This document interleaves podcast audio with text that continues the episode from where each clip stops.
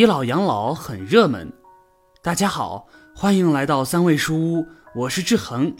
您的到来是志恒最开心的事情。觉得文章不错，记得点赞或者评论。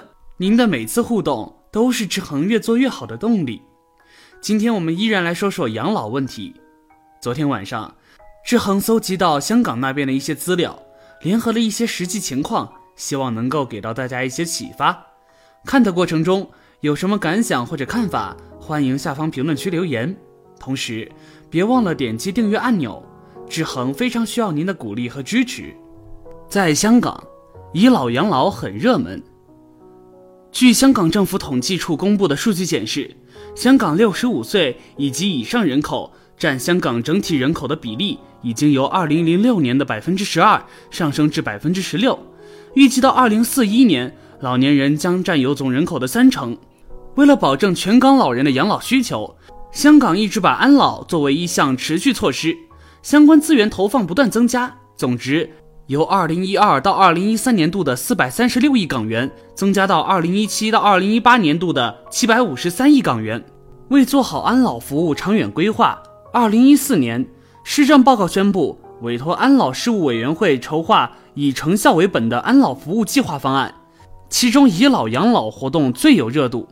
既把老年人分为低龄、中龄和高龄三个年龄段，鼓励中低龄老人加入社区义工组织，身体力行，定期探访，关心独居的高龄老人。在这个过程中，除了能加强老人之间的联系，也能让他们彼此获得满足感和成就感。家住启田村的九十二岁潘伯伯和八十八岁的陆婆婆告诉记者：“子女住得远，不经常回来。”每逢过节，义工就会上门陪伴，很温暖。我们并没有特别的需要，只是人老了，身体弱，有人关心就很高兴。家住葵涌村的八十六岁李婆婆表示，去了小区饭堂一个月，十分满意那里的饭菜，为我解决了两餐问题。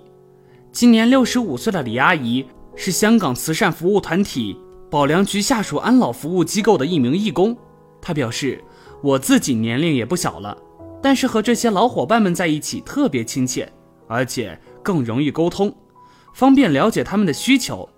有些老人其实很需要关怀，在香港，像我这样有精力和能力去照顾别人的年轻老人很多，所以我想出一份力，自己也开心，何乐而不为？不仅如此，不少义工还会带上家人一起去老人家中服务。义工陈鑫告诉记者。女儿放假时，我会带她去陪老人们聊聊天，做些家务，让她从小懂得老吾老以及人之老的道理。每次看到孩子们来，老人也特别开心。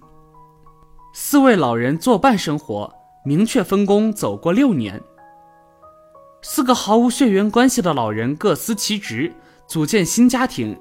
这样听似新鲜的组合，已经在山东省德州市平原县的刘文娟父亲家里存续了六年。在这个家庭中，被照顾的是刘文娟偏瘫的八十三岁老父亲刘书仁。照顾刘书仁的三位老人分别是八十岁、七十岁、六十七岁。四位老人搭伙过日子，在用互助的方式解决了四个家庭的养老问题。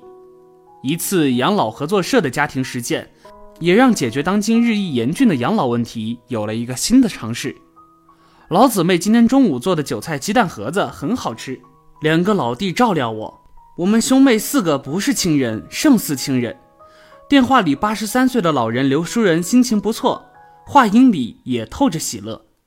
刘淑仁中风偏瘫，已卧床六年，在这六年里，女儿刘文娟帮他建立了一个新的家庭。六十七岁的冯奶奶。负责一日三餐，七十岁的谭爷爷负责为他护理，八十岁的刘爷爷负责日常采购和聊天。四个老人聚在一起，天南地北的闲聊，从不感到寂寞。这一聊就坚持了六年。每天早上六点半醒来，七点和下午五点打胰岛素，七点半、十一点半和下午五点半是三餐时间，十点半、下午两点和下午四点是起来喝水的时间。晚上我们一起看新闻联播，有了三个兄弟姐妹的照料，刘书仁每天的生活十分规律。他卧床时，便和几个兄妹一起拉家常解闷儿。年轻时的刘书仁吹拉弹唱样样精通。即便如今病患缠身，他也免不了要和老姊妹们唱唱京戏、写写诗。热闹的气氛引来了街坊邻居。如今，刘书仁家里每天不断来客。每次回家时，刘文娟总是四位老人一起孝敬，衣服礼物一买买四份。人家愿意来伺候我爸爸，是替我尽孝，替社会分忧，我就得当亲人对待。刘文娟算了笔账，三个老人管吃住。每人每月工资八百到一千元，所有加起来相当于每个月大概花四千多元，解决了四个老人的养老问题。关键是还解放了我和弟弟的时间。母亲重病，父亲偏瘫，姐弟遭遇养老难。一九八四年，刘文娟从山东科技大学毕业，留校任教十年后，从事了六年的国际贸易。刘文娟最早体会到未富先老的养老难。在一九九九年，一九九九年十月三日，刘文娟的母亲被查出患有尿毒症，每周三次透析就要花费一万多元。当时的工资水平是每月六百元，连医生都说，就算家里有台印钞机，也未必承担得了。刘文娟一家原本以为母亲是退休工人，医药费能到原单位报销，但老厂长却无奈表示，厂子效益不好，在岗工人都已发不出工资。无力再为刘母报销医药费，厂长一句话可以推掉责任，儿女不能推。当时全家人各自把家底拢起来，总共够我妈半年的医药费。为了给母亲筹钱，刘文娟姐弟周末干起了零活。每周固定的时间，刘文娟就会带母亲去医院透析。门口的面包车师傅看着不忍，只收刘文娟五元的油钱。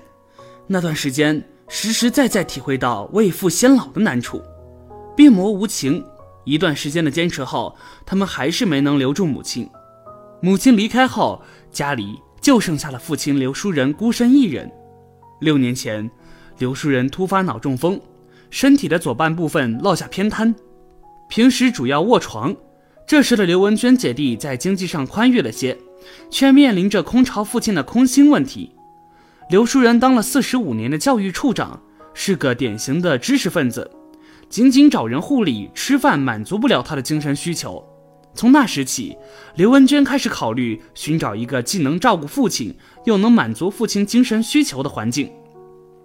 两进两出养老院，趟出倚老养老路。躺路之初，和许多子女一样，刘文娟的第一反应是把老人送到有定点餐饮和专业护工的养老院。刘书人进过两次养老院，但是那里相对沉闷的气氛。和时时需要等人照料的状态，让刘书人极不适应。刘文娟意识到赡养父亲必须回归家庭。我和弟弟给父亲找过两次老伴儿，也都不行。没办法了，就考虑找个合适的人到家里照顾他。刘文娟的弟弟最先找到的是老谭，他是本分的农村人，听说城里有个老人需要照顾，管吃管住还给钱，他兴致勃勃地干起了这份美差事，担心自己被嫌老。当年六十四岁的他，还悄悄瞒报了四岁。冯奶奶本是刘书人的对门邻居，也是干部家属。老伴离世后，他只能靠低保度日，日子渐渐清苦起来。